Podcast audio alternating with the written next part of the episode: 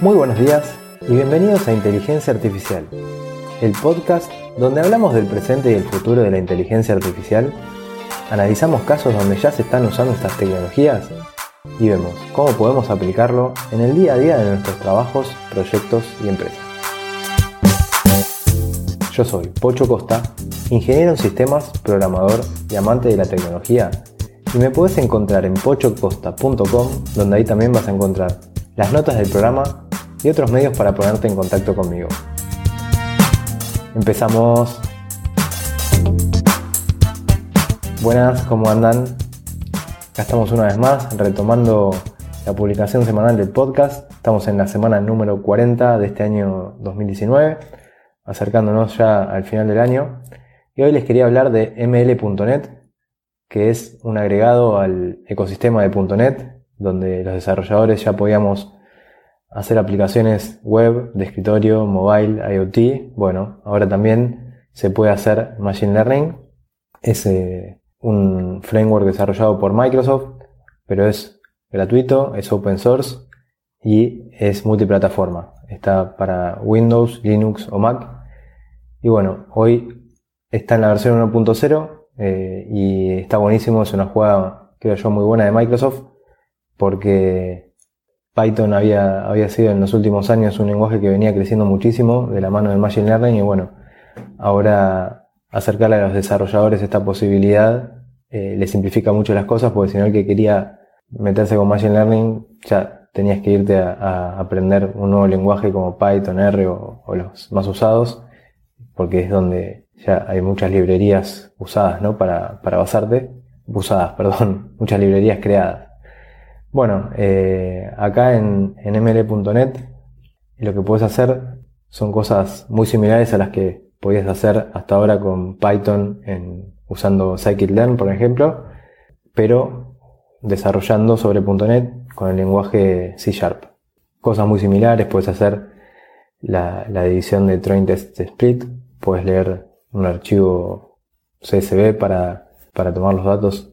También tiene AutoML, que soporta regresión lineal y clasificación. Eh, puedes hacer lo que en scikit-learn es el Feature Selection. Acá también se puede hacer Feature Importance. Y otra cosa que también puedes hacer es, para lo que son redes neuronales, importar modelos que estén hechos en TensorFlow. También puedes exportar modelos. Para todo lo que es importar y exportar, eh, se usa ONIX, que es el Open Neural Network Exchange Format. Así que, bueno, la verdad que está buenísimo. Le recomiendo que si sos desarrollador.net que lo pruebes. Todo esto lo puedes correr y probar ejecutando en tus propias máquinas, aunque también lo puedes eh, subir a la nube de Azure, está todo muy bien integrado. Y bueno, la ventaja que tiene es que se integra muy fácilmente con las aplicaciones que ya están desarrolladas en .NET, que, que son muchas eh, en el mundo empresarial. Y está en la versión 1.0, pero no es algo que esté iniciando ahora, sino que, según lo que cuenta la gente de Microsoft en la presentación, ellos son herramientas que ya venían usando internamente hace muchos años en, sus productos. Ya eh, lo usaban, no sé, desde las publicidades de Bing, está dentro de Excel para hacerte las recomendaciones de los gráficos, en, Azure lo usaban para hacer detección de anomalías, en PowerPoint para recomendarte ideas de diseño.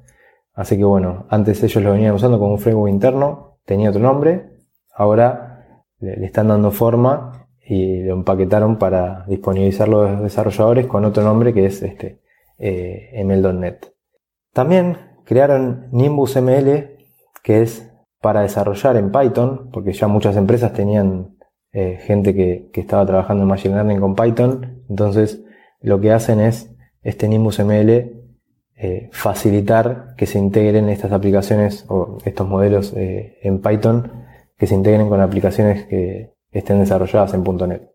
Otro tema interesante es que la gente de Microsoft, gente que trabaja ahí, publicaron un paper donde hicieron benchmarks comparando ml.net con otras librerías, como por ejemplo Scikit-learn, y bueno, eh, lo probaron en servidores de Amazon, por ejemplo, como para que sea en un lugar neutral, por así decirlo. Y los benchmarks son bastante buenos, logran, según lo que cuentan acá, esto habría que, cada cual tendría que hacer sus pruebas, pero logran tener mejor precisión en una menor cantidad de tiempo. Esto, en parte, dicen que es por los algoritmos y también porque esto es código compilado a, diferencia del resto que son código interpretado. Así que bueno, eh, creo que no, me está quedando nada, esto es lo, más importante que, me pareció para comentarlo. Si sos desarrollador.net, te diría que le pegues una, mirada, eh, porque la verdad que tiene mucha pinta y parece que les están poniendo mucha energía, va a seguir creciendo, le, están agregando cosas, están, eh, hay también una herramienta como algo visual.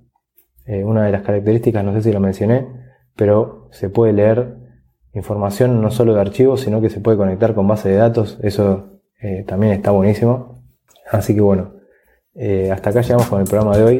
Gracias a todos como siempre por, estar ahí, por escucharlo. Si conocen a alguien que le puede interesar, les pido que, lo compartan. Y también les quiero agradecer a todos los que dejan su me gusta en iVoox o un comentario, eh, o los que dejan las recomendaciones de 5 estrellas en, Apple Podcasts, en, iTunes. Eso eh, ayuda muchísimo a que el podcast pueda ser descubierto por más personas. Y bueno, ahora sí, nos escuchamos en el próximo episodio donde seguiremos hablando de este hermoso mundo de la inteligencia artificial.